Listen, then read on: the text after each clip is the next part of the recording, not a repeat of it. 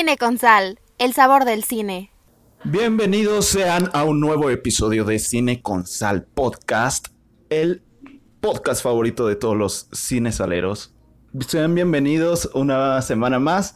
Fabo, ¿qué episodio es este? ¿Qué número de episodio es? Ya no me acuerdo. Nuestro este contador es personal. el episodio número 15. 15, Sí, es el ya, 15. ya llegamos. 15. Muy bien, amigos. Y pues, ¿cómo están ustedes? Yo estoy muy bien. Este, estoy emocionado por este episodio. Es un episodio en el cual, pues, ya vieron en el, en el título del, de ahí en Spotify o en Apple Podcast o en YouTube, donde nos escuchen, donde vamos a hablar de David Fincher. Entonces, agárrense, porque si ya vieron David Fincher, si ya han visto sus películas, pues van a saber cuáles son nuestros gustos y nuestra opinión de ese director. Si no lo han visto, saquen su libretita, saquen una pluma y empiecen a anotar lo mejor de David Fincher. Pero quiero presentarles a mis compañeros el día de hoy. que me Che, amigo, acompañan. vos que, vos que te llamas, amigo.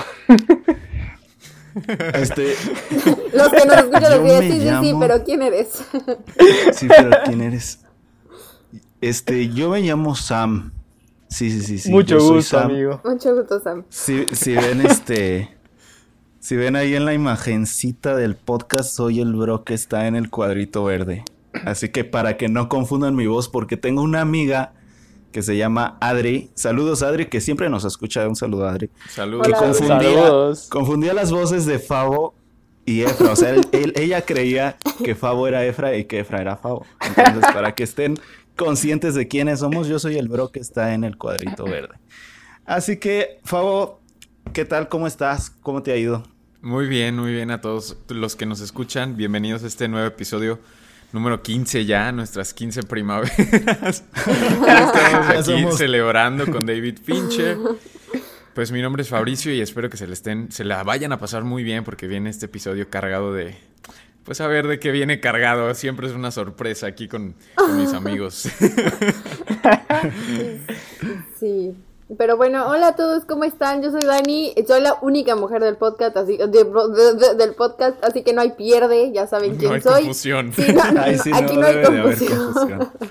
Y pues nada, les mando un saludo, espero que estén muy bien, bienvenidos a un nuevo episodio y pues esperemos que les guste mucho, siempre ya saben, con toda la actitud, como todos los capítulos. Sí. Hola, yo soy eh, Efra y estoy emocionado porque este es el segundo capítulo que es de un director específico. Un director. Y a mí me encanta este tema de los directores, así que va a estar buenísimo. Así es, amigos míos, como dice Efra, ya es el segundo episodio de Directores. El primero fue de Christopher Nolan. Si no lo han escuchado, ahí está disponible en la plataforma de su preferencia. Este es de David Fincher. Y vámonos directo al menú de la semana, amigos. ¿Están de acuerdo? Claro que sí. Vamos. Va que va. Qué bueno. Vámonos. Menú de la semana. Perfecto amigos, pues en el menú de la semana es en esta sección en donde les comentamos todo lo que van a poder escuchar en este episodio. Y hoy tenemos una noticia acerca de la productora Warner que decidió, ya está firmadísimo, de que va a estrenar todas sus películas, por lo menos las grandes películas que todo el mundo espera, en 2021 simultáneamente en HBO y en el cine.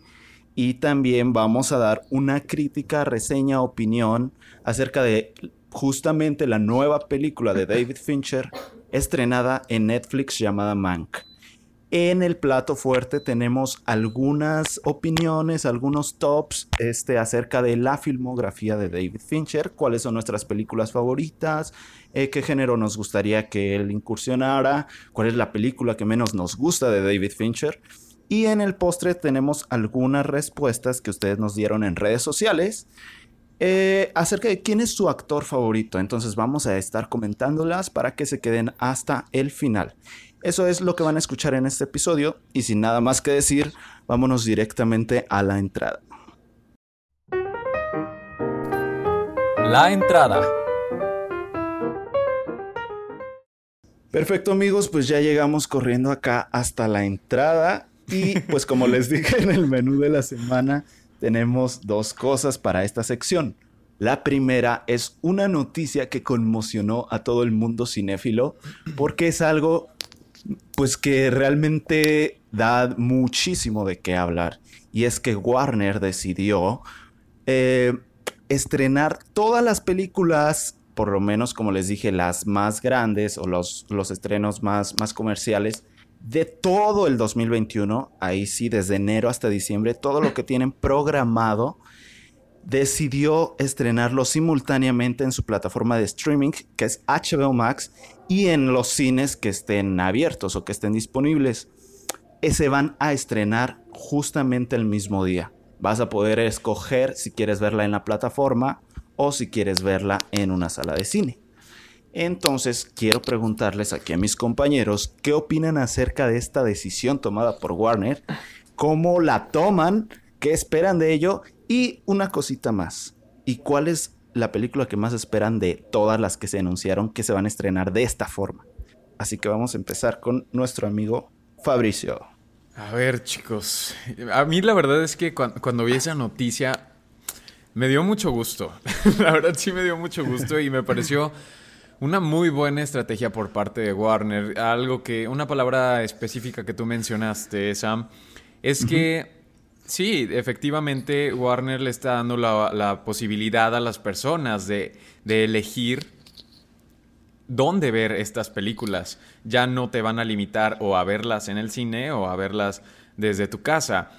Yo creo que ahorita como están las cosas, eh, era la pues la decisión más, más propia y más, más correcta que, que, pudieron haber, haber tomado precisamente por todo este tema de la pandemia. Aún no sabemos exactamente cuándo vaya a terminar todo esto, aún no, no hay vacunas seguras ni nada por el estilo. Entonces yo creo que sí es, es una muy buena decisión por parte de Warner. O, obviamente sabemos que pues los cines, algunos cines sí se van a ver demasiado afectados con esta decisión. Pero pues ahora sí que era lo inevitable y, y pues vamos a ver qué, qué surge de, de, todo este experimento. ¿Ustedes qué piensas? Ya, eso, eso, ¿sabes? ¿Sabes qué? Cuando yo vi que te encantó la noticia, he dicho, ah, es que a Fabo le encantó porque ahora va a poder ver las películas. Por lo que no vas al claro. cine. Exactamente. Ahora sí va a poder verlas. Sí. Pero ¿cuál es la película Pero que ¿cuál? más esperas? O- Ah, la película Exacto. que más sí. espero es la de Dune. Sí, Dune. Dune. Ok, Dunas. pues yo les voy a echar mucho choro, amigos. La verdad es que creo que casi todo lo que tenía que decir lo dije el episodio pasado sobre estos temas. Creo que es necesario, es algo que tenemos que pasar.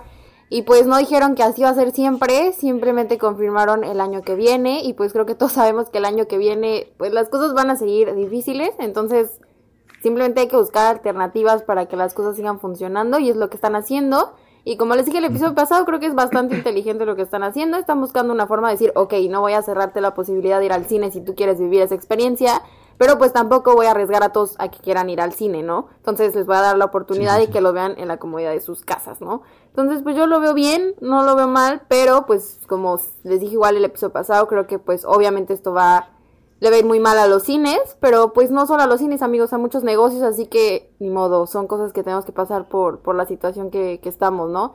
Y pues ni modo, esa es mi pequeña opinión rápida y sencilla. no, no, hay que, no hay otra cosa ¿Y, que y hacer. cuál, es, cuál es la que más esperas tú, Dani? Yo también la que más espero es Dune y después de esa pues también me, me causa mucha curiosidad ver el Escuadrón Suicida. Dune. Sí, son esas dos. Efra.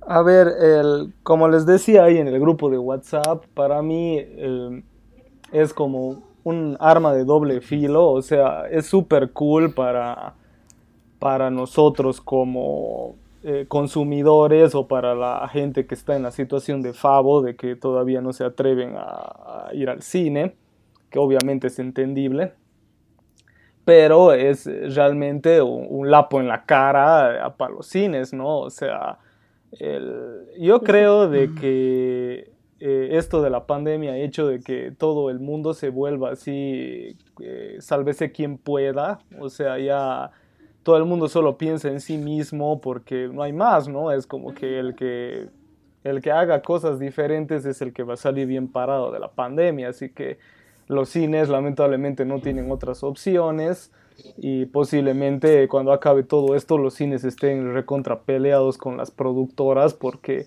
a mí no me sorprendería para nada de que si le va bien a Wonder Woman con la de HBO Max y todo, eh, no me sorprendería que Disney Plus se una y diga, bueno, ahora Black Widow, Eternals y no sé, Jungle Cruise y Raya y todo va a ir a Disney Plus al mismo tiempo que al cine y otras productoras que no tengan que no tengan su propio servicio le van a hablar a Amazon o le van a hablar a Netflix y o sea todo, todo el mundo va a comenzar a hacer lo mismo y no sé pues los cines se van a morir de hambre porque o sea del 50% que yo creo que por lo menos la mitad va de gente que iba a, los cines la mitad se va a preferir quedarse en su casa y, y, aquí en Latinoamérica va a ser el, el apogeo de la piratería. Yo les doy mi cabeza a que Wonder Woman va a ser la película más pirateada de los últimos años, o sea, ni siquiera de este, yo creo que la piratería de esa película va a ser así demencial, así que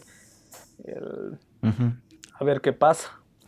Y el, mi peli que más espero vendría a ser Suicide Squad porque James Gunn me encanta y con solo ese eh, detrás de cámaras que mostró ya me dejó con la cabeza explotada.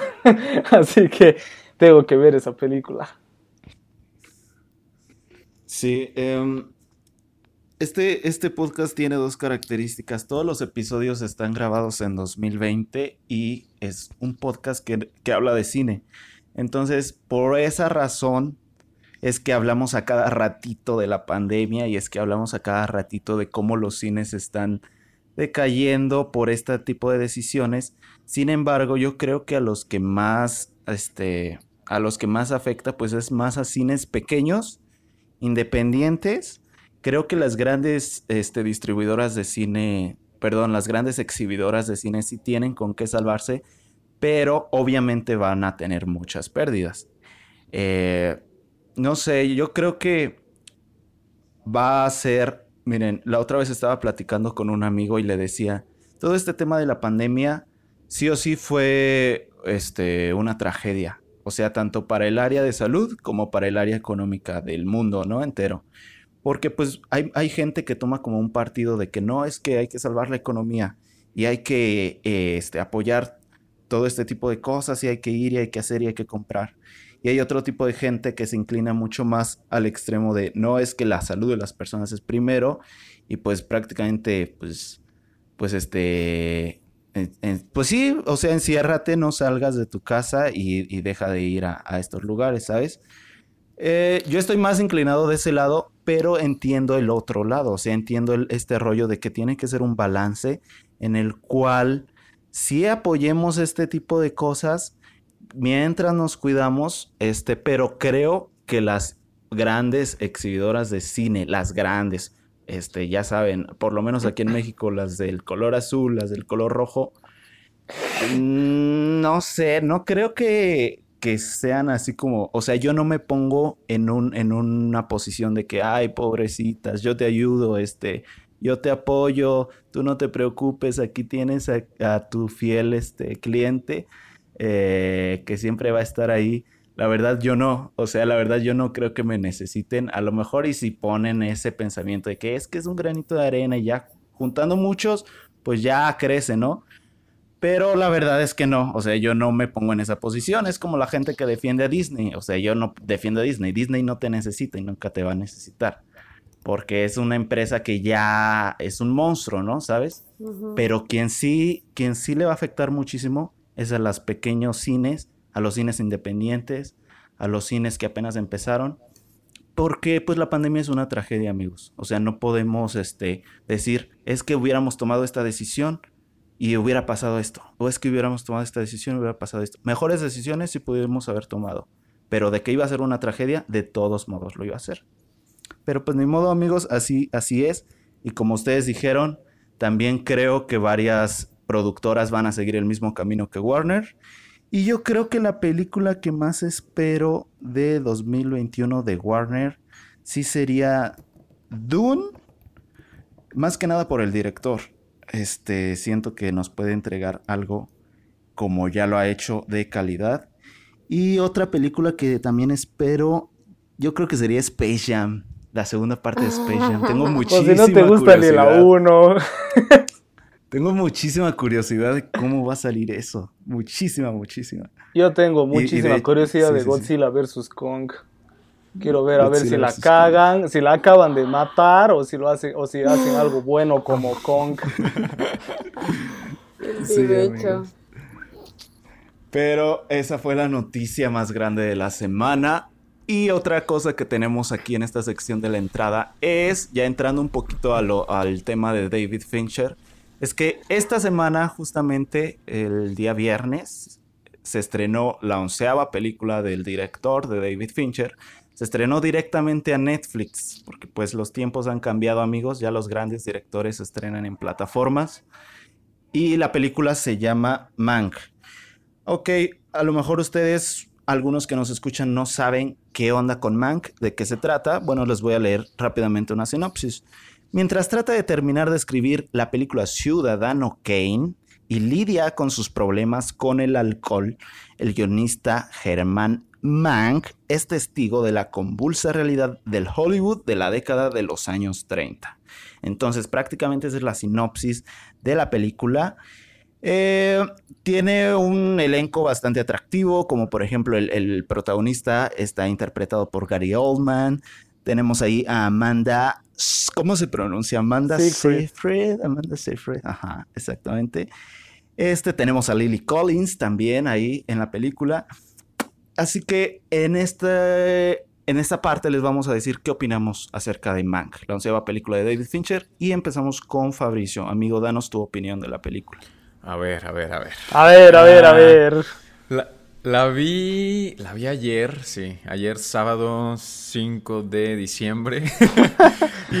y, la verdad es que sí me gustó, sí me gustó mucho la película, pero creo que es, esta película es para un público muy específico, es, es para cinéfilos completamente que, que sepan de, de la, un poco de la historia de, de- de la década de los años 30, un poco de, qué era lo que estaba pasando, de quiénes son estas personalidades, porque sí hacen demasiadas referencias a, pues sí, a personas de- del medio que, que estuvieron involucradas en, en ese, en esa historia que nos están contando.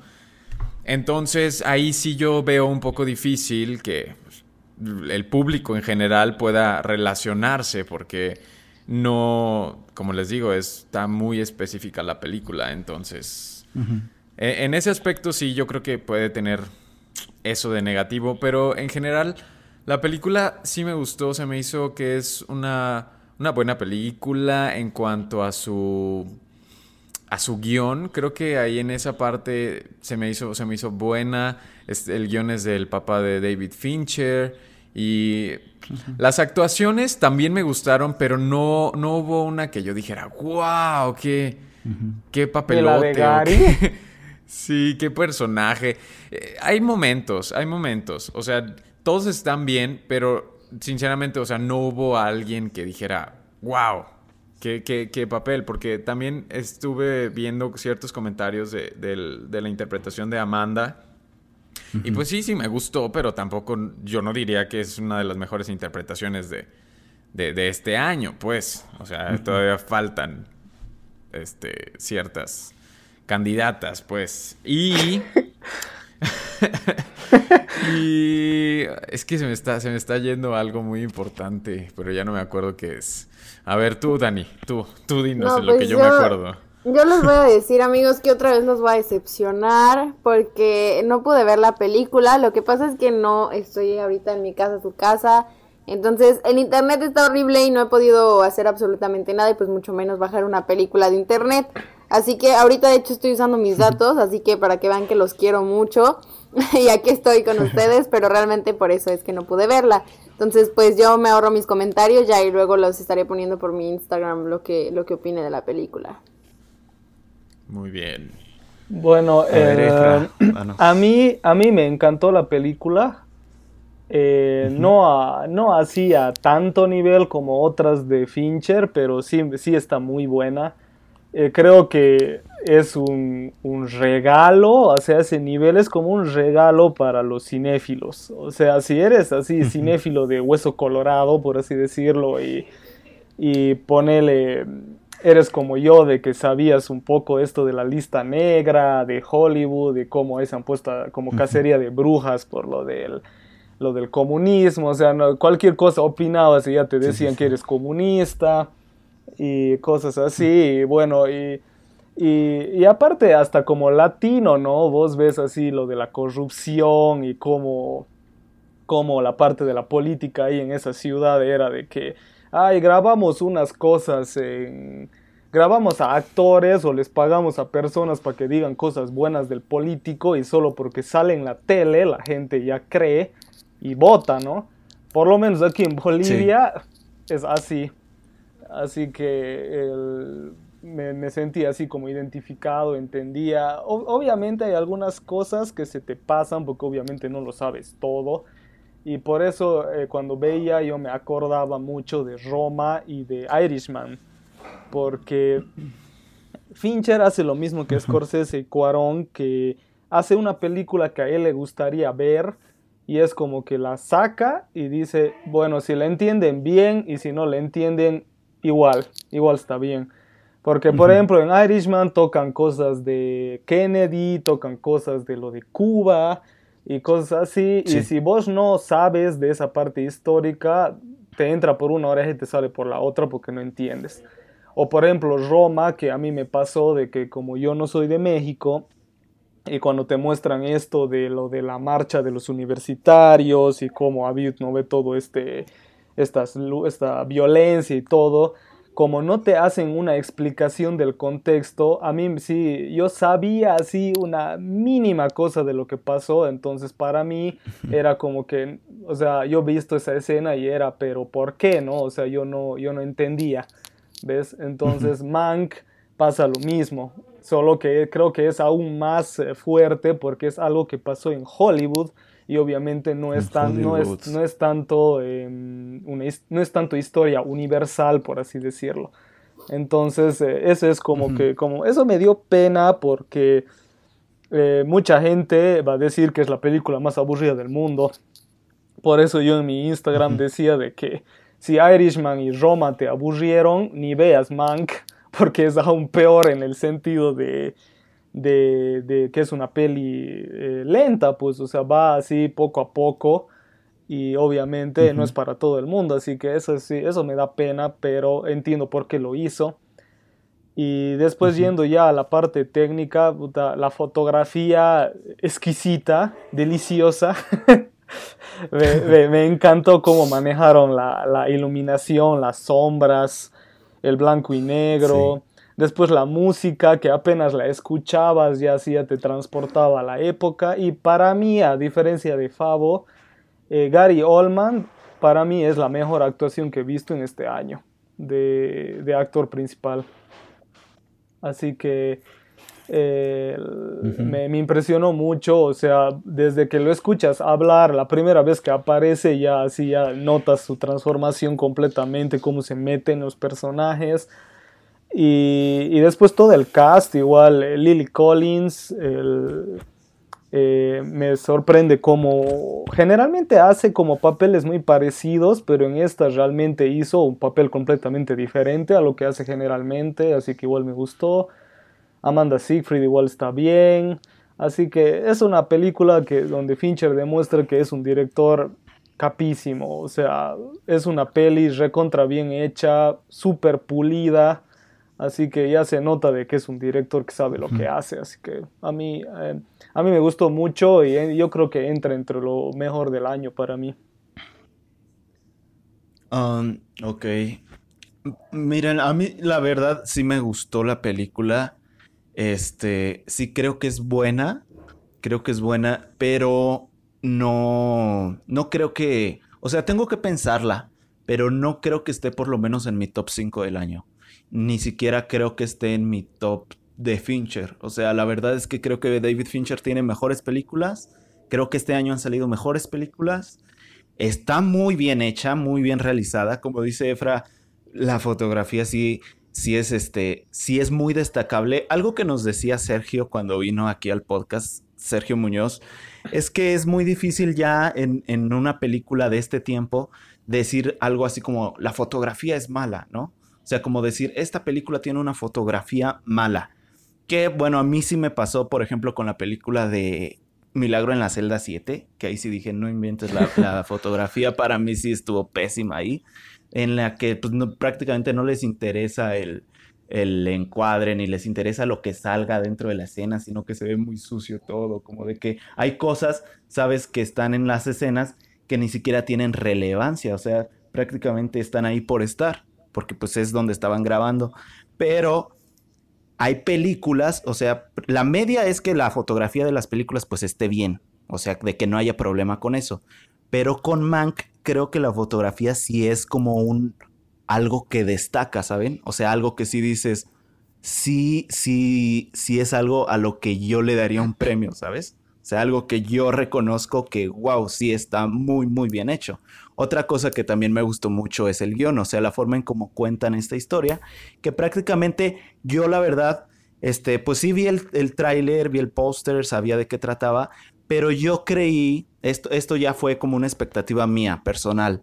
Yo creí que Mank iba a tratar acerca más, o sea, que se iba a enfocar mucho más en toda la realización de la película de Ciudadano Kane. Eh, sí, yo Entonces, igual. Yo, cre- yo creía que prácticamente la película iba a ser eso.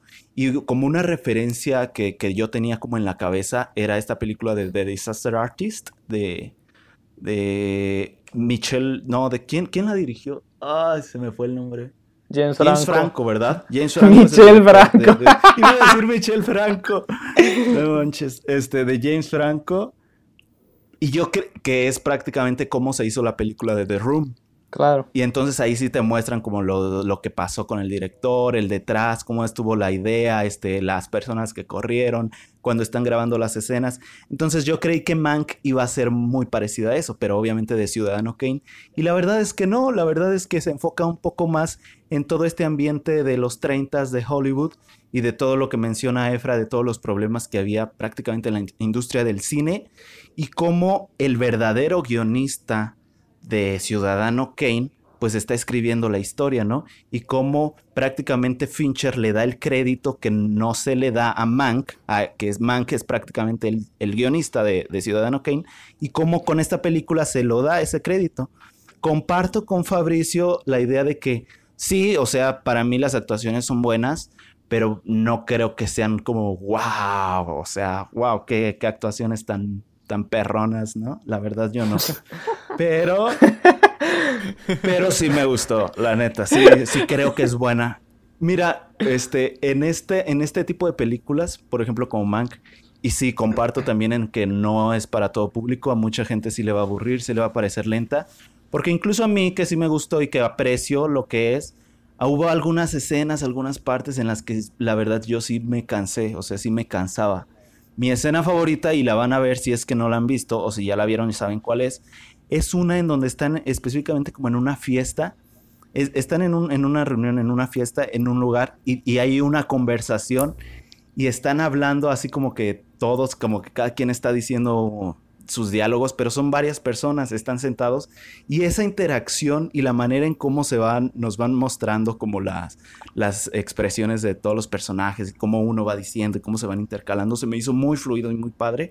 Y justo después de esa escena viene una escena con el personaje de Gary Oldman y el personaje de Amanda, que, wow, o sea, para mí es como que de las mejores escenas que la película tiene, ellos juntos interactuando y la, la, este, la, eh, pues esa interacción de los personajes se me hizo muy padre. Y yo lo, lo que les quería decir es que en esta película aplicaría el no me encantó como tal, pero puedo apreciar lo buena que es. O sea, aprecio que sí es muy buena. En mi lista personal, tal vez no esté en el top 5 de lo mejor del año para mí, pero sí es buena y sí hay que destacar eso. Top 10. Pero pues esa sería mi opinión. Esa sería. Top 10 yo creo que sí. Pero esa sería mi opinión acerca de, de Mank. No sé si quieran agregar algo más. Fao, tú, no Pues, sé. No, ¿No? no, no, no. Bueno. Ustedes. Está bien. Efra, ¿algo más? ¿Está bien? Sí. Pues sí. este, igual como les dijo Efra, si, si quieren, este, denle una oportunidad. Ya sabemos que, pues sí, o sea, yo, yo más recordé, sí, de Irishman, pero me recordó también un poco al estilo de Once Upon a Time in Hollywood, con mejor guion. O sea, creo que Mank tiene mejor guion que Once Upon a Time in Hollywood, pero sí es como querer reflejar cómo era el cine en ese entonces. Y también, Entonces, sí tiene también por las, por las partes, las escenas de diálogo, porque, o sea, hay varias Pues, escenas ajá. que simplemente es gente hablando. Así que es así, ese estilo Sí, sí. Tarantino, esa parte. Exactamente. Sí. Pero bueno, esa es nuestra opinión acerca de Mank. Está en- disponible en Netflix. En la Netflix. película de David Fincher. En el Netflix. Entonces, pues, terminando esta sección, vámonos directo a el plato fuerte. Plato fuerte. Muy bien amigos, ahora sí viene el tema principal y que es este de hecho David Fincher, del cual ya hablamos un poquito en la entrada, pero aquí pues vamos a desglosar un poquito más su filmografía, su estilo, lo que nos gusta de David Fincher. Entonces, para los que no saben quién es David Fincher o qué ha hecho, pues como que sus películas más reconocidas son El Club de la Pelea, eh, Seven, este, El curioso caso de Benjamin Button, Zodiac, La chica del dragón tatuado, Perdida con Ben Affleck, eh, La red social, una película muy conocida. Entonces, de todas esas películas, ahora Mank, son dirigidas por la misma persona, David Fincher. Y yo quiero preguntarles a ustedes, ya que pues han visto algunas o varias películas de él, ¿qué es lo que más les gusta de su estilo de David Fincher? ¿Qué es lo que más dirían? Esto es lo que más se destaca de él. A ver, quiero escucharlos. A ver, pues yo creo que lo que me gusta es que es que la palabra perfeccionista está un poco ah, no sé, pero bueno, no perfeccionista, es muy atento a todos los detalles y, a- y con esto me refiero a que si tú ves una película de David Fincher la, la atención se va completamente a lo que te está poniendo en el plano. O sea, él quita absolutamente toda distracción de, por ejemplo, no sé, del fondo de, de alguna escena o algo, para que tú precisamente enfoques tus ojos en eso. Aparte también creo que hace un muy buen ahí juego entre el desarrollo de los personajes y los movimientos de cámara que hace ahí con ellos, porque tiene como que ciertos movimientos que cuando los personajes, no sé, se voltean a la derecha o se levantan, la cámara se mueve con ellos, entonces ahí te está haciendo parte a ti de los personajes, te está haciendo a ti parte de la historia, te está, pues ahora sí que haciendo parte de lo que están viviendo. Creo que bueno, otra cosa que también destaca de, de- de David Fincher es que pues no, no, no se limita en mostrar, por ejemplo, cierta violencia. Creo que la, la la violencia que usa David Fincher no es como para, de cierta manera, glorificarla, es, es para que de verdad sientas lo que están viviendo los personajes. Ahí sí creo que, que es- en ese sentido hace bien su trabajo. Y, y volvemos a lo mismo, es, es muy, muy, muy exigente, es muy perfeccionista, pues. y y Sí. creo que, que- que tiene muy buenas películas, tiene muy buenas películas y yo al rato Sam nos vas a preguntar, yo creo que cuál es nuestro, nuestras películas favoritas. Entonces, sí, se me hace un, un muy buen director, tiene algunas cosas que, que sí le hacen falta ahí como que pulir, pero fuera de ahí se me hace un muy buen director, de los mejores que, que existen ahorita. Vaya. Ok. Bueno, ver, pues yo antes que nada quiero aclarar para lo que nos, para los que nos estén escuchando, yo no he visto todas sus películas. Realmente he visto menos de la mitad, así que como que no puedo hablar por todas en, en general, pero voy a hablar por las que ya he visto. Este, la verdad es que a mí lo que más me gusta de este director es que acomoda la historia de una forma que, quieras o no, te sorprende algo en la trama. Entonces eso es algo que me gusta mucho. A mí normalmente sí me entretiene mucho ver películas que es como, tú tienes una idea de lo que va a pasar y al rato igual y sí pasa eso, pero te lo muestran de una forma en la que te sorprendes. Es lo que les digo. Y acomoda las cosas que sí o sí te vas, te vas a sacar de onda, o te vas a quedar pensando en, ah, sí es cierto. Entonces es algo que sí me gusta mucho de este director y que se aprecia bastante. Y pues hasta ahorita las películas que he visto, la verdad, me gustan mucho. O sea, creo que sí tiene una forma de hacerlas muy, muy, muy, muy suya. que si es una película suya, sí puedes identificar que, que es de él. Y eso está padre. Entonces, este, pues eso, creo que sería eso. Muy bien. A ver, Efra, date. El... Bueno, iba a decir lo que dijo Fabo de lo que es muy pulcro, porque, o sea, vos ves una, cualquier peli de él y todo está así súper controlado, aparte todo el mundo, ¿no? Dice de que es, o sea, Fincher tiene como una fama como tenía Hitchcock y, y Kubrick, ¿no? O sea, todo el mundo dice de que es un jodido, que, que hace mil tomas para, para, todo, o sea, hasta la escena más simplona te hace, yo qué sé, 30 tomas. Em, por ejemplo, en, Zodíaco dicen, ¿no? Que Robert Downey Jr., o sea, que dice que los explotaba a los actores con los horarios de trabajo y que Robert Downey Jr. le decía, che, nos estás haciendo trabajar el doble de horas que debería ser, eh, no hagas eso, y Fincher y Fincher se cagaba. Entonces, eh, Robert se, ha agarrado, creo que era botellitas o no sé qué, y se ha puesto a orinar en todas ellas y ponía así en diferentes rincones del set y obviamente el set hedía y, eso era como su forma de reclamar, su forma de protesta, ¿no? Pero a Fincher le, o sea, a Fincher le vale, ¿no? Es de esas personas que esta es mi visión y así va a ser, y si quieres entrar en la película, te riges a eso, digamos. Entonces, eh, es un tipo muy duro, pero también es un tipo muy inteligente. Por ejemplo, igual en, los extras de, de Zodíaco en el DVD, ahí explican de que él para dirigir la película y para todo ha, pedido ayuda a, a los detectives que, que, han trabajado en esas épocas buscando al Zodíaco y a los de la ciudad y todo eso, entonces ahí lo han llevado a los diferentes lugares donde se habían realizado los asesinatos y toda la cosa, y ahí Fincher en los mismos lugares esos filma, y, y, él pues ahí planeaba y veía cómo filmar y dice que los policías se quedaban recontra impresionados porque Fincher no necesitaba de que los polis le, le cuenten exactamente la escena del crimen porque el tipo estaba tan metido que él ya decía, bueno, si el zodíaco vino por aquí, entonces a debí disparar allá y a debí ver aquí y a debí caminar por allá y o sea, y le atinaba, le atinaba a todo sin la necesidad de ver los expedientes. Entonces los policías se quedaron como, mira, este tipo debería ser detective. entonces el, tipo es muy inteligente, entonces eh, notas eso en todas sus películas. Y, por eso siempre cuando me acuerdo de su primera película, que es Alien 3, que es para mí es su peor película, o sea, el, te das cuenta de que cómo hay ese salto a Seven. Entonces, es porque Alien 3 era una película que estaba comandada por el estudio y él simplemente era un empleado. En cambio, en Seven ya es una película de autor, por así decirlo. Entonces, el, el, señor este ya tenía talento desde, yo creo que desde la cuna, así que eso es lo que más me gusta de él. Perfecto.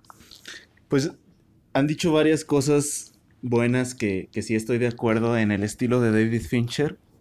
Algo que, dijo Fabo es acerca de pues el trabajo de cámara, ¿no? Y los movimientos que hace que, pues sí, Fincher le da muchísimo cuidado a qué tipo de movimientos hace, que muy difícilmente en una película de David Fincher van a ver como tomas de cámara en mano, sino siempre es como una cámara en la que tiene movimientos muy específicos o, este para los planos que, que, Fincher tiene en su cabeza y así como dice Frasi es hasta que salgan pues como él quiere, ¿no?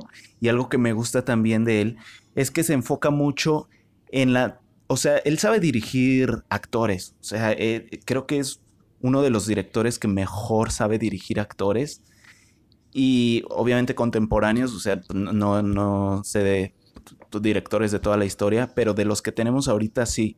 Y es que él se enfoca mucho en los movimientos que cada actor o actriz tenga a la hora de decir los diálogos, ¿no? Sino que este, o sea, él no es de los directores que dice, pues con que digas el diálogo de tal forma o con tal voz o que simplemente digas lo que tengas que decir es suficiente, sino de hecho los movimientos de la cámara casi siempre muestran al actor este, haciendo movimientos, expresando prácticamente los gestos de lo que el director quiere que su personaje, que, que, que pues que es de su película, transmita al, espectador, ¿no? A, los que estamos viendo.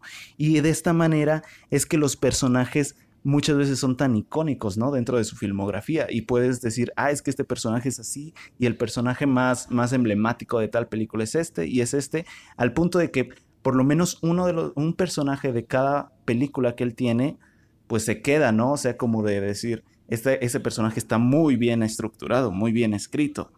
Otra cosa que también me gusta mucho de él es que utiliza perfectamente el CGI para lo que tiene que hacer, ¿no? O sea, como dijimos, es un director perfeccionista y los efectos especiales los utiliza de una manera tan discreta que pues prácticamente no te das cuenta de dónde están. Y no solo eso, sino que los usa para corregir todo aquello que él no está 100% este, como convencido de que es como él lo quería, ¿no? Por ejemplo, ustedes sabían que la red social tiene más CGI que Matrix Revoluciones y que Godzilla. la red social, la película, la película de Facebook tiene más efectos especiales que Matrix Revoluciones y que Godzilla. Pero él sabe utilizarlos, o sea, él sabe esconder eso, él sabe este, hacerlos discretos. Y es una de las cosas que más me gustan de, de David Fincher. Y obviamente también puedo destacar la manera en cómo utiliza la música. Como les dije en otro episodio, a mí yo, yo valoro más la manera en cómo se usa la música en una película que la música en sí. O sea, para mí la música de una película puede ser muy buena, pero la manera en cómo se usa en la película a lo mejor no tanto. Creo que David Fincher lo sabe hacer muy bien. En Mank no es la excepción. Esa sería lo que más me gusta de Fincher. Es un gran director. Vean sus películas si no las han visto. Ahorita les vamos a recomendar algunas. Pero quiero saber, amigos míos, ahora sí, vámonos a lo bueno, vámonos a eso. ¿Qué, ¿Cuál sería su top 3 de David Fincher? David Fincher solamente tiene 11 películas con Mank. Así que quiero saber, para ustedes, no cuáles creen que son las mejores, cuáles son las que más les gustan y por qué. Y si pudieran empezar del 3 al 1, estaría perfecto. Entonces, a ver, favor, danos tu top 3 de David Fincher. Ah, es que está, está complicado este, este asunto.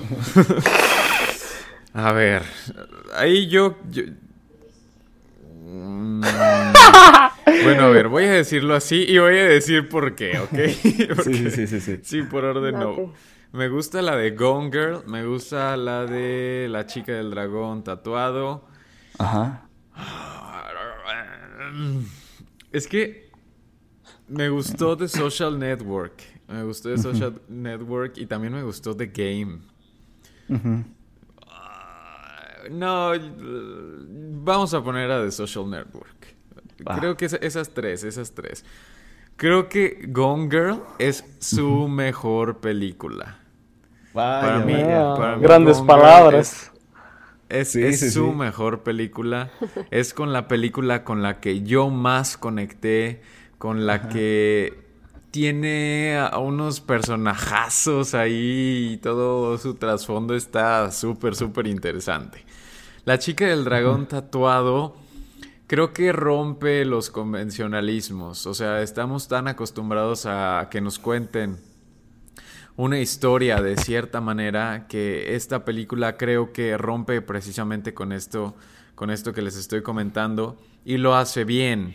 Que aunque creo que hay unas cosas que, que no me convencieron del todo, creo que, creo que también es una muy buena película precisamente por eso que les estoy diciendo.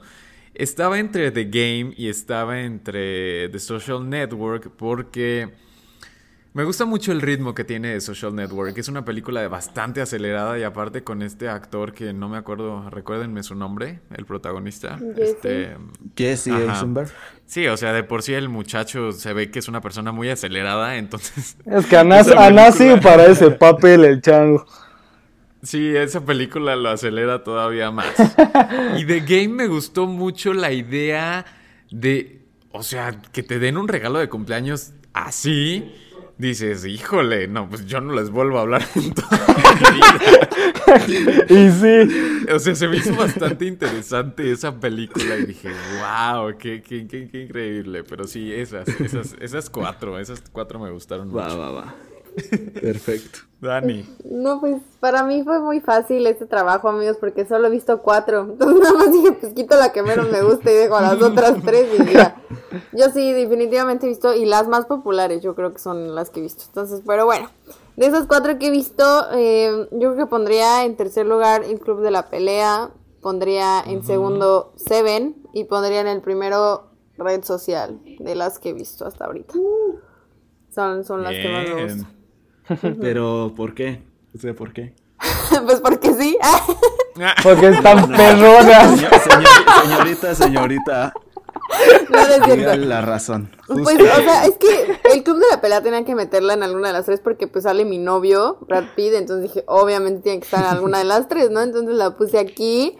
Y aparte en sí la historia del club de la pelea se me hace súper, o sea, cuando la vi dije, ¿qué onda con esto? Pero a la vez se me hizo muy interesante, o sea, ¿quién carajos abriría un club de la pelea para decir? O sea, es como, como si fuera tu, tu droga o algo por el estilo, o sea, se me hizo muy raro el tema, pero me gustó mucho eh, el cómo lo desarrollan, o sea, se hace interesante, se hace padre. Entonces eso me gusta del club de la pelea. De Seven, fíjense que la primera vez que la vi, como que el final no me encantó. O sea, se me hizo muy padre el giro que le dieron, pero no me encantó, o sea, no me convencía. Fue como, neta, o sea, como que, ¿qué rayos? O sea, no, no me terminaba de convencer, pero después la vi la segunda vez y dije, bueno, es que sí está padre. eh, eh, ya como que me convenció más.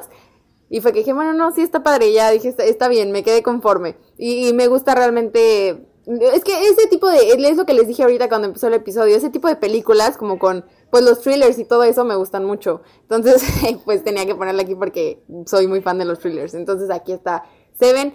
Y también sale mi novio, entonces obviamente también tenía que estar aquí. Y. Y ya este, la de red social igual, o sea, me- sí, puse, puse que es la que más me gusta porque los dos como protagonistas de la película, uno es más que el otro, pero realmente los dos resaltan demasiado, me gustan mucho, me gustó mucho sus, sus actuaciones, el guion de esa película me gustó muchísimo, o sea, todo está como muy bien en esta película, entonces por eso la puse en el primero. Perfecto. Efra, vas. Yo, yo antes de decirles comento algo que me pasó volviendo a ver em, las películas para el capítulo. Me di cuenta de que, o sea, eh, eh, bueno, en primer lugar es recontra, a mí sí también me costó decidir el top 3 porque es que el tipo no tiene malas películas, excepto Alien 3. Pero, eh, o sea, aparte, aparte de eso, o sea, no, no hay peli mala, o sea, no tiene, no le puedes reprochar nada al hombre. Así que cuesta mucho, pero lo que sí me di cuenta es de que sus, eh, su, como su especialidad es, como dice Dani, los thrillers, ¿no? El suspenso, esas cosas. Y trabaja muy bien con los giros.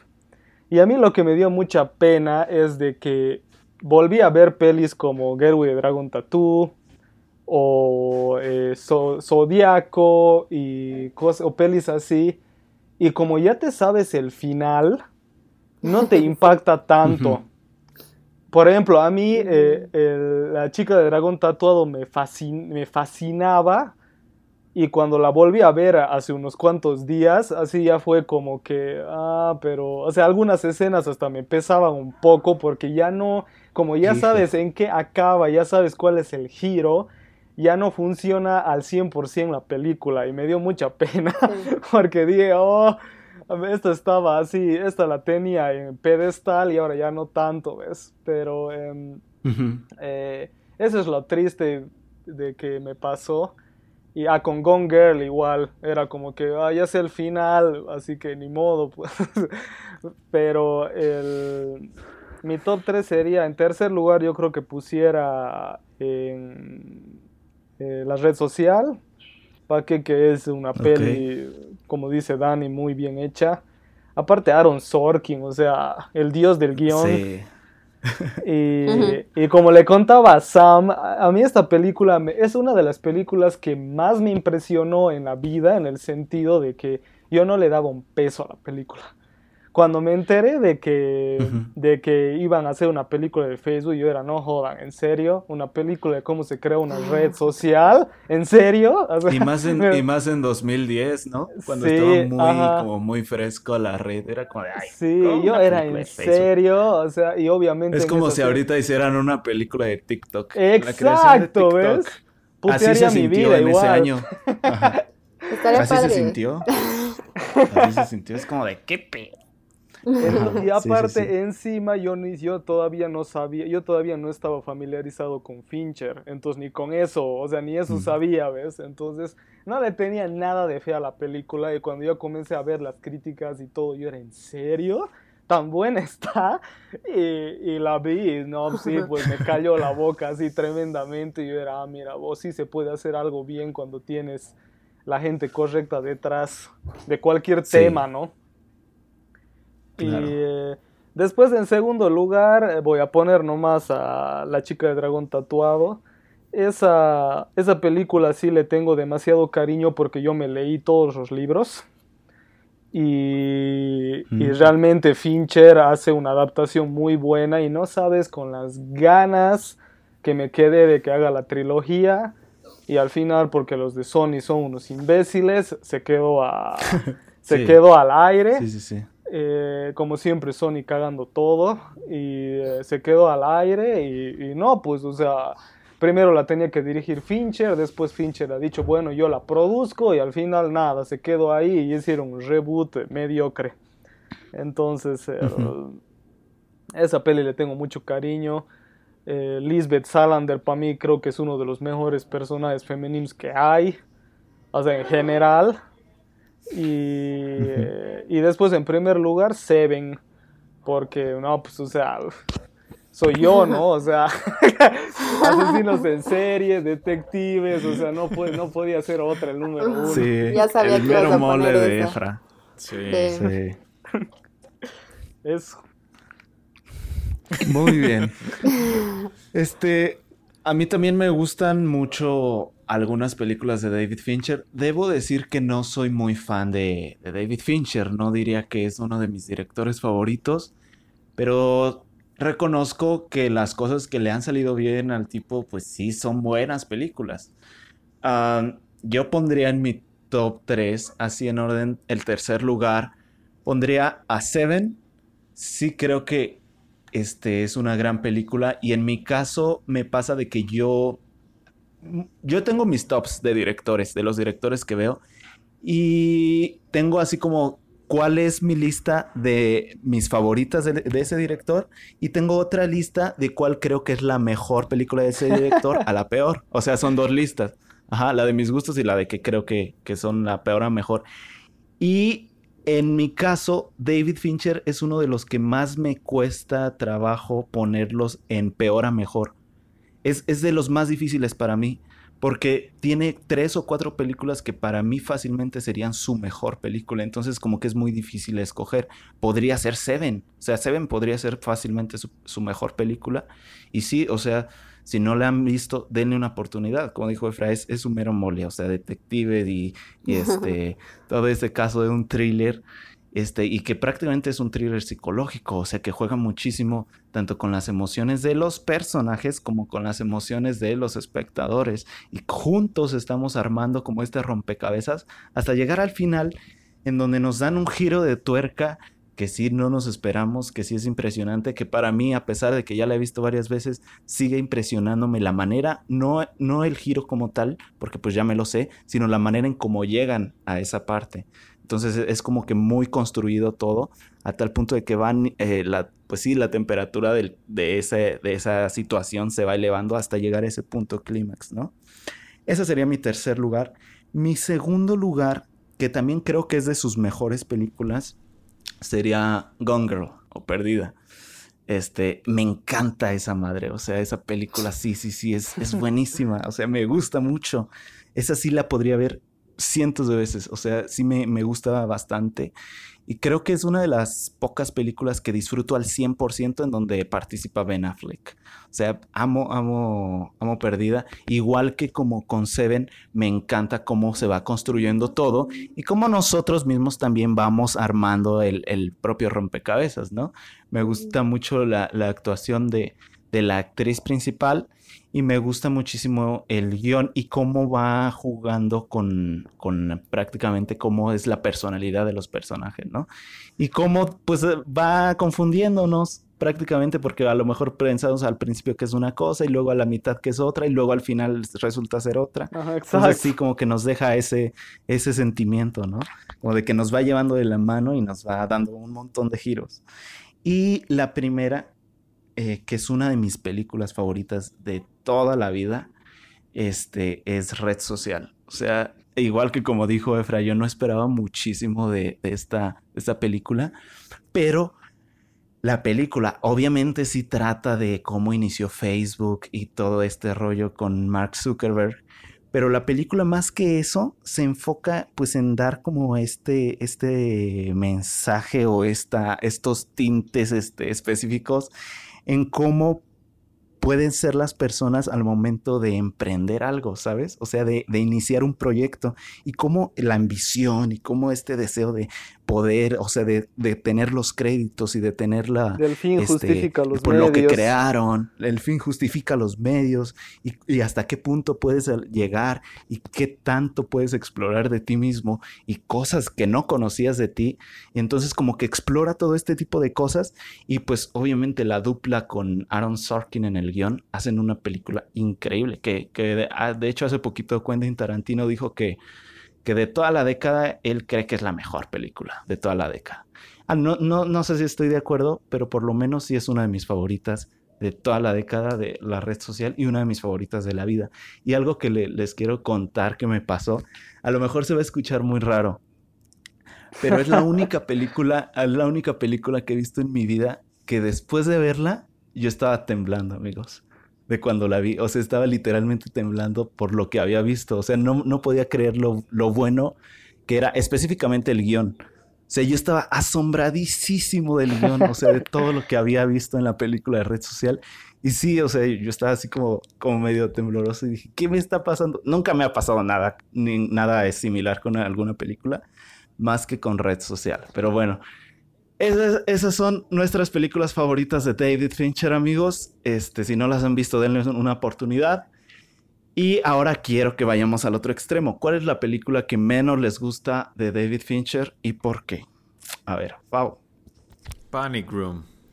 Esa Panic película, Room. Okay. de verdad, cómo me desesperó. Pero está buena.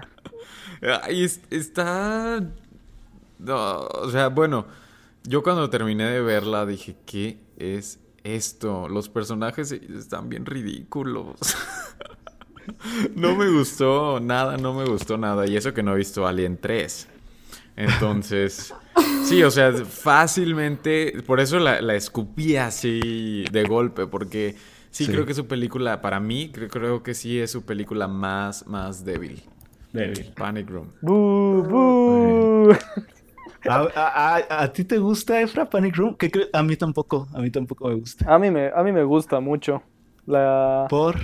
Es que, es que es una película sumamente entretenida. O sea, por, por lo menos a mí, yo, yo he Ajá. conectado con Judy Foster y su hija desde el minuto uno. Ajá. Entonces ya cuando se meten a la, a la, al cuarto del miedo, al, ¿cómo es? Al cuarto del pánico.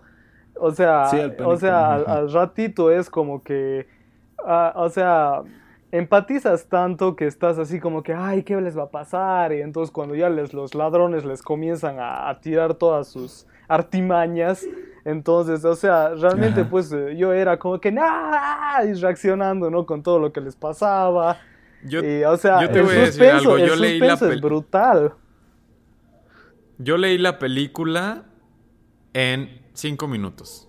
O sea, yo sí, ya sí, sí, sí, sabía totalmente, lo que iba a pasar. totalmente. Sí, o sea, eh, ajá, es que es una de las películas de Fincher que para mí que menos menos este menos riesgos toma. O sea, para mí sí es muy como de, ah, o sea, predecible, pues. Claro, pero ni cagando te sí. imaginas todas las cosas que hacen los ladrones para llegar a lo que No, quieren. sí. Sí, yo sí me lo imagino. Ah, ¿En serio te, te has imaginado lo del Te lo gas por juro, la pared? te No me juro. vengas a mamar. Te lo juro. Esto ya se puso intenso, esto ya se puso intenso. Efra, Efra, porque no lo contradigas en lo que dice porque se pone.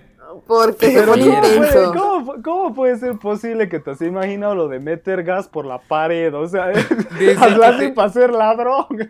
Desde que te muestran al persona a un, al per- un personaje que se va a hacer bueno, o sea, luego luego lo lees, dices, este se va a hacer bueno y va a salvar el día, bla bla bla No, bla. bla, no, bla, no o te sea, digo, no te digo de eso, te digo de la acción, o sea, de la idea que se les viene con el gas, ay, eso digo. Cuando, cu- cuando ves que traen el gas y ves que está tocando la pared, dices, pues le van a meter el gas por ahí.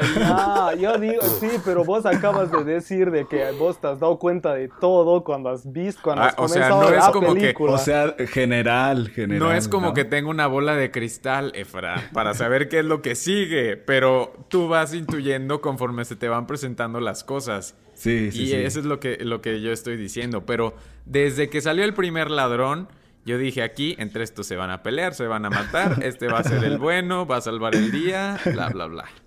Y listo. Eh, lo que sí, lo que sí no, lo que sí no me, no me, no me gustó tanto es Jared Leto como en el papel que le dieron. Creo que cualquier actor hubiera podido hacer ese papel, así que era como que ser ah, mejor. ah. Ese sí, creo que Jared Leto es lo más débil de la película. Y, y obviamente la tuya es Alien 3. Pero no te voy a dejar que respondas eso. O sea, no puedes responder Alien 3. ¿Cuál es la película que menos te gusta de David Pero- Fincher? A Efra, a Efra. Mm, Ah, De The Game me gustaba mucho, pero no sé qué, o sea, cuando le he visto Ajá. por primera vez me encantó y no sé qué pasó que cuando el, el anterior año la volví a ver me aburrió. Ajá. Así que supongo que esa, pero no es una mala película. O sea, como te digo, a mí hasta yo me quedé sorprendido porque cuando la vi por primera vez así me quedé así como favo, ¿no? De, no, qué, qué malditos de, de darles ese regalo y no con el final, todo lo que pasa al final, dices, wow, qué, qué gran idea, ¿no? Qué super giro y toda la cosa. Pero cuando la vi por segunda Ajá. vez me parece una peli sumamente lenta. ¿Tú ya has visto The Game Favo más de una vez? no, solo la, vi- No, la he ah. visto una vez, Una vez. pero a mí me gustó. Mucho Sí, más que sí, sí, Panic sí. Room, mucho más. Entonces dirías que si no existiera Alien 3, la película que menos te gusta de Fincher es The Game, Efra? Sí, porque la vi por segunda vez. Va. Va. Sí, ok. Ah, Dani. Sí, pues ya que me saltaron y pasó Efra, o sea, qué mala onda, digo. No sé si Sí, se acuerdan que eso- estoy aquí, ¿no? Yo también yo iba a juego. Sí, yo Yo sí me di cuenta, yo sí me di cuenta, Favo, gracias, porque tú sí te acuerdas que estoy aquí, perdón. ¿no? Pero mis compañeros Me no, confundí, pero no se preocupen. confundí, perdón. Ya estoy No fue acostumbrada, pero, no fue pero, pero un día no voy a estar y me, y me van a extrañar. Les voy a cantar, me van a extrañar. Es que, Ya es pasó que Efra eso. se metió en mi, en mi, en mi speech y luego ya, pues, ya. No, no, no. ¿Saben qué? En el, en el próximo episodio que yo dirija ya tienen cinco, desde ahorita les aviso, ¿eh? Se Ahorita pasan, no, o eres, sea. ahorita no eres maestra, no te pongas Pues en por ese eso les estoy diciendo que de una vez les aviso. Así, de una Sí, vez sí, les aviso que ya. Cinco todos. Pero bueno, pues es que amigos, yo solo he visto cuatro y las cuatro me han gustado, pero pues la que dejé fuera del top, que es Zodíaco, es la que diría que menos me ha gustado, pero realmente también me gustó. ¿Y por qué es la que menos te gusta? ¿Mandé? ¿Por qué es la que menos te gusta? Pues no sé, las otras tres se me hicieron más interesantes que esa. Esa siento que hay partes en las que se vuelve un poco lenta. No mala, pero sí un poco lenta. Entonces por eso no la puse en las tres. Y ya. Sí, sí, sí, sí, estoy de acuerdo. Ajá. Mm, yo pondría como en un mismo, en un mismo este, grupo a Zodiac, a Mank y, a la chica del dragón tatuado. Creo que tienen una estructura muy parecida. Y, y pondría en otro grupo a todas las demás, o sea, Red Social, a este, a Gone Girl, Seven, The Game. Pero a mí la que menos, la película que menos me gusta es el curioso caso de Benjamin Button. No me logra atrapar. La he visto tres veces. Y, y por más que, por más que la, le doy la oportunidad a Benjamin Button, no, no me gusta. O sea, ni siquiera la participación ahí de Brad Pitt me parece como muy rescatable. La verdad es que a mí sí me pesa el curioso caso de Benjamin Button. Cuando la veo, sí, sí me aburro, la neta, sí me aburro. O sea, sí me cansa, me pesa. Y no es como que diga, wow, o sea, Fincher. Ahí sí, sí siento que, que no, no es ni, ni el mejor guion de Fincher, ni el mejor, este, ni la mejor historia para mí. Pero en, el, en la lista de mejor a peor, mm, te- yo sí, obviamente, si tengo a alguien tres hasta abajo, este, no tengo el curioso caso de Benjamin Button, pero en mis gustos, yo sí tengo hasta abajo a Benjamin Button. Qué pena. ¿Qué opinas de eso, Efra? ¿A ti sí te gusta Eh, mucho? ¿Benjamin Button? Me, me gusta porque yo soy también otro, otro subgénero que me encanta es los viajes en el tiempo o cualquier cosa que tenga que ver con el tiempo. Me encanta mucho. Así que eh, ma- me fascina esa idea, ¿no? De que imagínate que naces Ajá. viejo y vas hacia atrás. Ujú. O sea, súper cool la idea. O sea, eso, eso dices en un speech, así, voz de una, así, ¿cuánto, qué, cuánta plata quieres que te dé para que la dirías. O sea, a mí sí me parece Sí, una muy o sea, buena la idea, idea es buena, la idea es pero buena. Ajá. eh, posiblemente eh, debería haber sido eh, de dos horas y media máximo la película, porque dura, Sí, dura dos horas montón. cuarenta y cinco dura. Entonces, eh, Y se siente como cuatro, la verdad. entonces por ahí esa es como que la falla que tiene. ¿A ti sí te gusta, Fabo? Sí. Sí. O sea, creo que, creo que está. Me recordó mucho a Forrest Gump, pero Ya. subida Ah. de tono. Ya, ya, ya. Sí, sí, sí. Y es que a mí tampoco no me encanta Forrest Gump. Perdón, amigos. Perdón. No, hoy hay que hacer un Pero episodio sí. de Forrest Gump. También tengo muchas cosas que decir de esa película. ¿Cómo puedes decir eso, Sam? Uh. Está Perdón, muy sobrevalorada esa película. Sí, demasiado. Gracias, gracias. Sí. Sí, sí, sí, totalmente. Pero bueno, este, quiero preguntarles ahora, ya que hablamos de la mayoría de películas de David Fincher, eh, ¿a ustedes qué les gustaría ahora que hiciera el director? O sea, ¿qué les gustaría? No sé, puede ser un género o puede ser una premisa. Así que ya saben el estilo de David Fincher. Para mí su fuerte son los thrillers, o sea, los thrillers psicológicos y estos de, de este suspenso. Pero a ustedes qué les gustaría que hiciera ahora David Fincher? A ver, antes, antes de yo hablar, quiero darle la palabra a Dani. Dani, tú empieza primero. Por el incidente de la ronda pasada. Ah, No te vas. preocupes, no te preocupes. Está bien, este. Yo ya tengo un odio contra Sam de todas formas ya. Pero, pero bueno, ay, no sé, es que yo siempre mi misma, la misma respuesta de siempre es terror, o sea, pero horror, no terror en sí, sino horror. Creo que estaría interesante que hiciera algo así, creo que le saldría bastante bien. Pero igual no sé, se me antoja que haga algo como tipo medieval. no sé por qué. Se me antoja algo así como de la época medieval, Ah. con misterio o algo sí, así. Creo que estaría muy cool. Entonces, eso. Mm, vaya, vaya. Interesante. A ver, ahora sí. A ver, ahora sí yo. A mí me gustaría que hiciera comedia, porque la comedia que él pone en sus películas se me hace muy inteligente cuando, cuando mete su comedia. Es Entonces, me gustaría ver una, co- una película completa de él, o sea, sobre comedia. Sí, Eso, por ejemplo, en, en Mank yo me, yo me he despansado de risa así en esos eh, cuatro, cuatro, cinco cositas Sí. así chistes, me cae de risa. Especialmente hay, hay uno ¿no? de que- que, que le están Ajá. así los guionistas y comienzan a hacer el pitch de una película, ¿no? Y eh, uno de ellos dice, bueno, y el monstruo se congela y después se descongela y se cuela. Y me cae de risa. Ah, me encantó esa. Me encantó Y esa. yo era, así sí. debe ser en la vida real estos malditos. Me encantó la- esa escena de Mank donde están todos los guionistas diciendo las ideas para su próximo éxito comercial. Y que empiezan a decir así cosas como muy al aire, ah, pues esto y esto y esto y esto y esto. Y es como de hijos de su madre, o sea, así, sí, como dice Efra, así debe de ser en la vida real y nosotros defendiendo las películas. Bueno, la gente que le encantan los, los, este, los blockbusters de que, no, es que tú no entendiste Mulan. Mulan es buena porque se se acerca más al poema original. Y es como de, yo me imagino a los guionistas detrás diciendo, ah, sí, pone esto y haz esto y me vale con, lo, con que haga dinero. Entonces sí, como que me gustó mucho. Y, ah, pero Efra, ¿dijiste el género que te gustaría que, hiciera?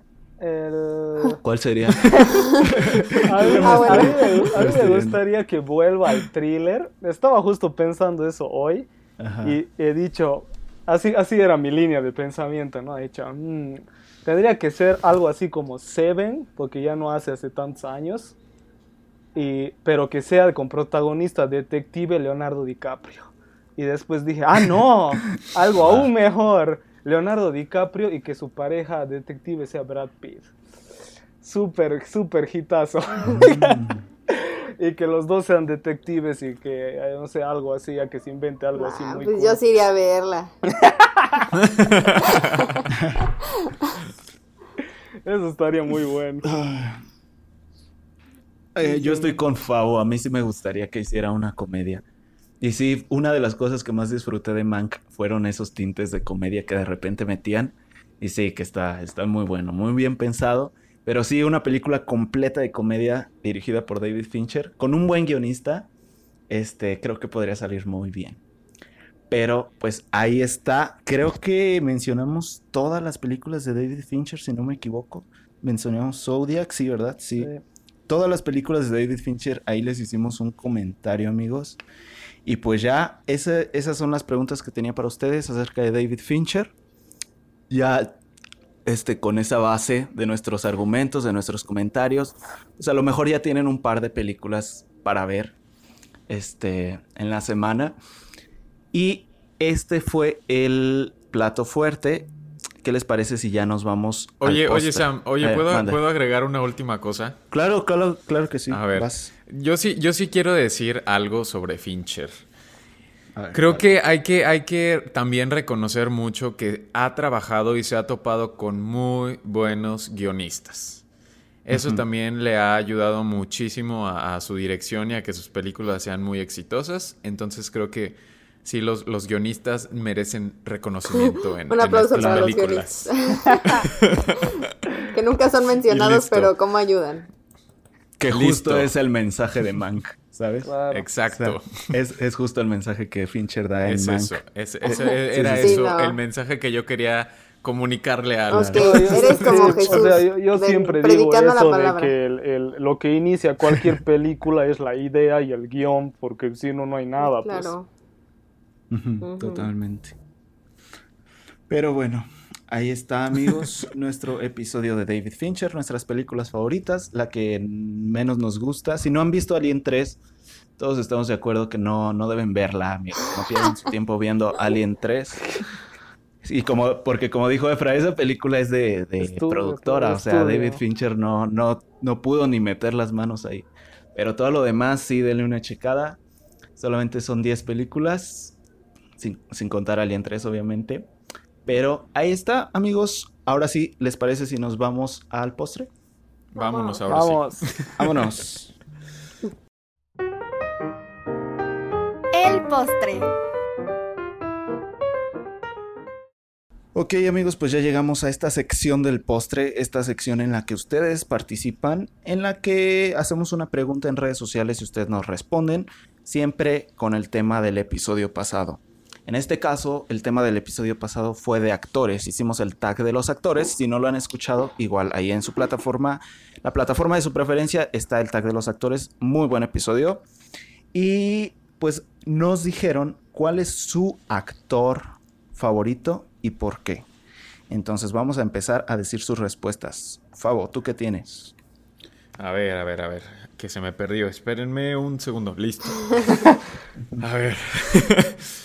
Daniel.méndez.arenas nos dice, está en mi top 5 y es Will Smith. No importa qué tan mala o buena sea la película, él es genial.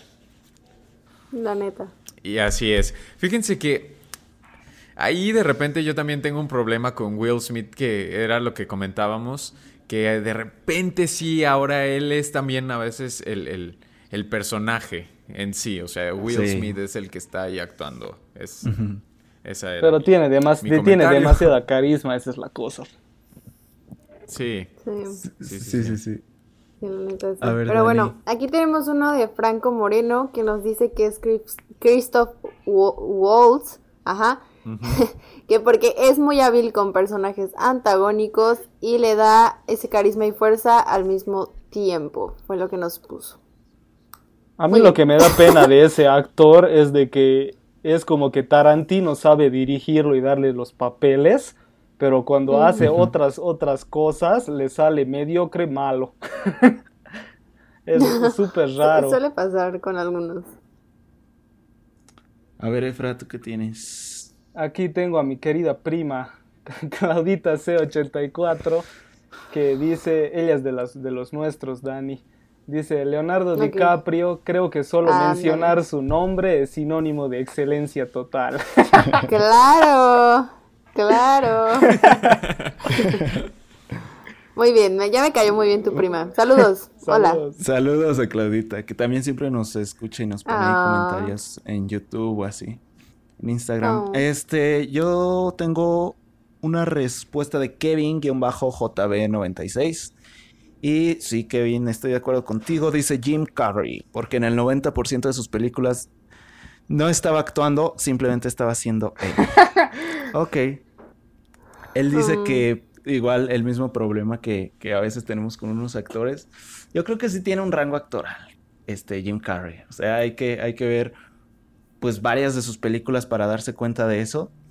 Y sí le da como que su toque a cada personaje. Igual, eh, algo que me gusta mucho de él es que disfruta, ¿no? O sea, él, él se deja llevar y él prácticamente se enfoca en su película y disfruta totalmente. Y es ¿Cu- él, y es él, es él. ¿Cuál dirías que es la mejor ¿qué? película de Jim Carrey? Al menos de las que has visto.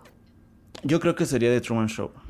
Ok, The Truman. Show sería su mejor película. Y en segundo yo pondría a Eterno Resplandor. Sobrevalorada. embargo-. Ay, obvio A mí me alegró la vida verlo en Sonic. Yo era, uh, ahí está el, el Jim Carrey de los Sonic. 90.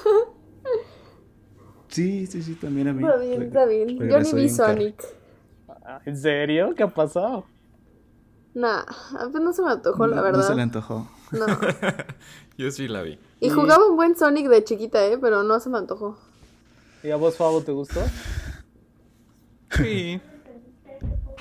Eh. Sí, Está bien. Hoy la respuesta maestra de Fabo es sí.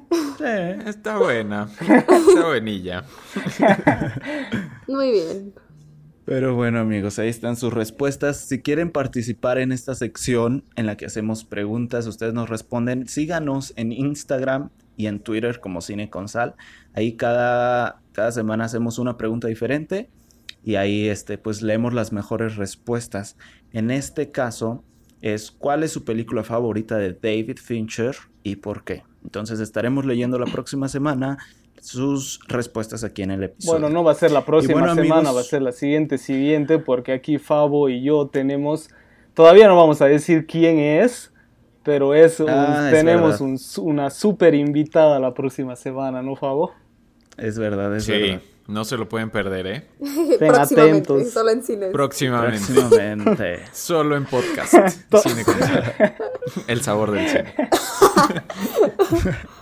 Claro, claro. Así que ya saben amigos, si quieren seguirnos, ahí estamos en Twitter y en Instagram como Cine con Sal. Y si quieren escuchar el podcast, pueden hacerlo desde Spotify, YouTube y Apple Podcast. Entonces, si les gusta el podcast, síganos en Spotify, en YouTube, suscríbanse y denle like a los videos.